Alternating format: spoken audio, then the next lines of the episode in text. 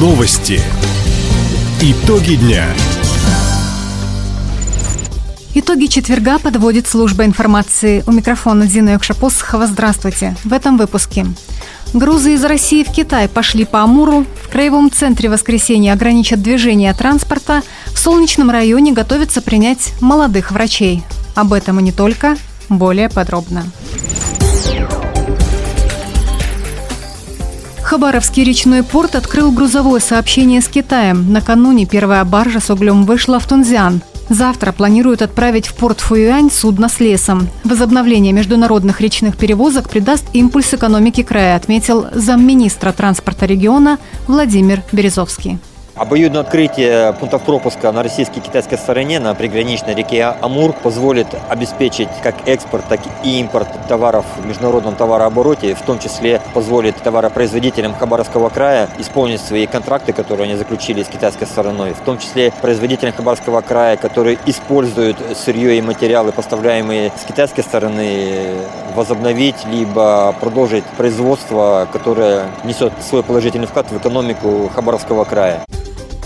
За минувшую навигацию Хабаровский речной торговый порт перегрузил свыше 100 тысяч тонн импортных грузов. По словам начальника предприятия Юрия Обухова, мощность порта позволяет увеличить этот объем в три раза.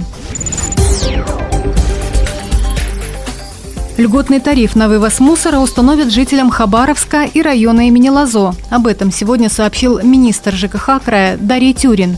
С 1 июля обслуживать эти территории будет региональный оператор по обращению с твердыми коммунальными отходами. Профильный комитет правительства края рассчитал экономически обоснованный тариф. Для жителей многоквартирных домов 5 рублей 59 копеек. Для частных домовладений почти 7 рублей за квадратный метр общей площади. В МинЖКХ предложили уменьшить эти суммы, говорит Дарья Тюрин. Мы дали предложение Михаилу Владимировичу о введении льготного тарифа для населения. Население, проживающего как в ИЖС, так и в многоквартирных домах. Сейчас документы, закон Хабаровского края проходит согласование. Я думаю, что в ближайшее время будет вынесен на рассмотрение Краевой Думы. Как только он будет принят, мы принимаем подзаконный акт, этот порядок предоставления вот данной субсидии региональному оператору, который будет вынужден, ну вернее обязан, выставлять по предельному тарифу.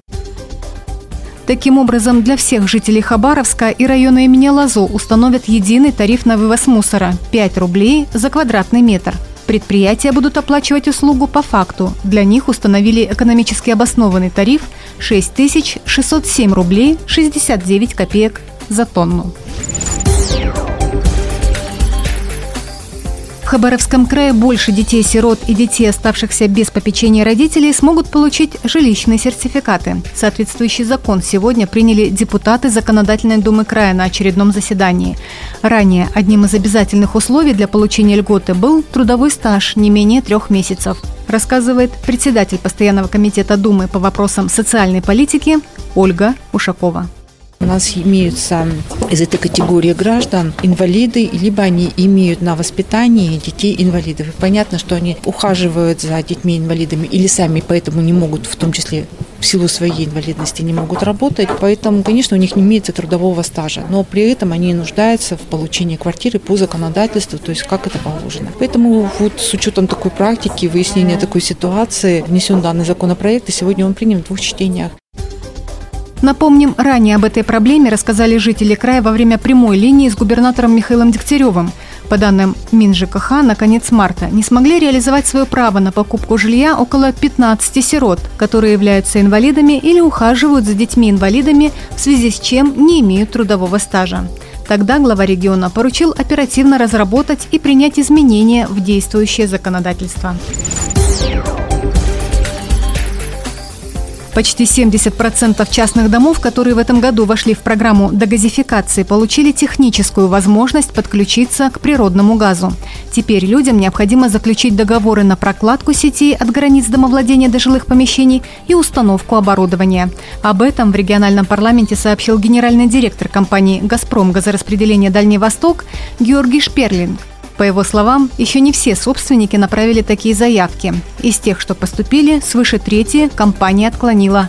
Основная причина – люди подают неполный пакет документов. Специалисты из Хабаровска и Комсомольска проведут выездные приемы пациентов в Центральной больнице Солнечного района. Об этом сообщил министр здравоохранения края Юрий Бойченко. Глава ведомства посетил медицинское учреждение накануне. Проблему кадров здесь решают с помощью целевого набора. Сейчас по направлению больницы в медицинском вузе Хабаровска обучаются 24 студента. Осенью три выпускника вернутся в район.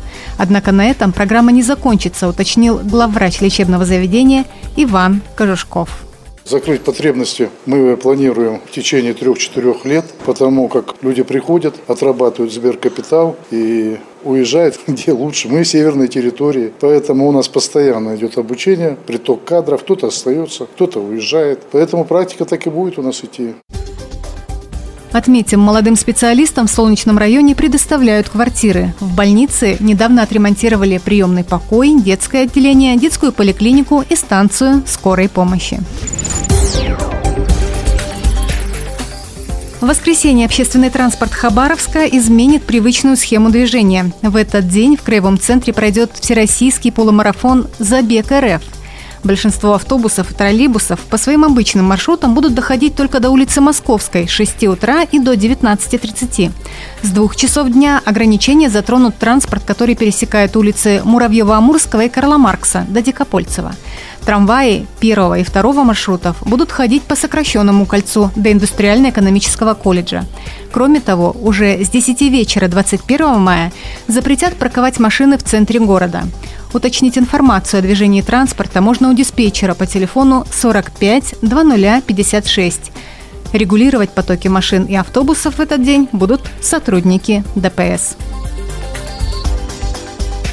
Таковы итоги четверга. У микрофона была Дина Якшапосхова. Всего доброго и до встречи в эфире. Радио «Восток России». Телефон службы новостей 420282.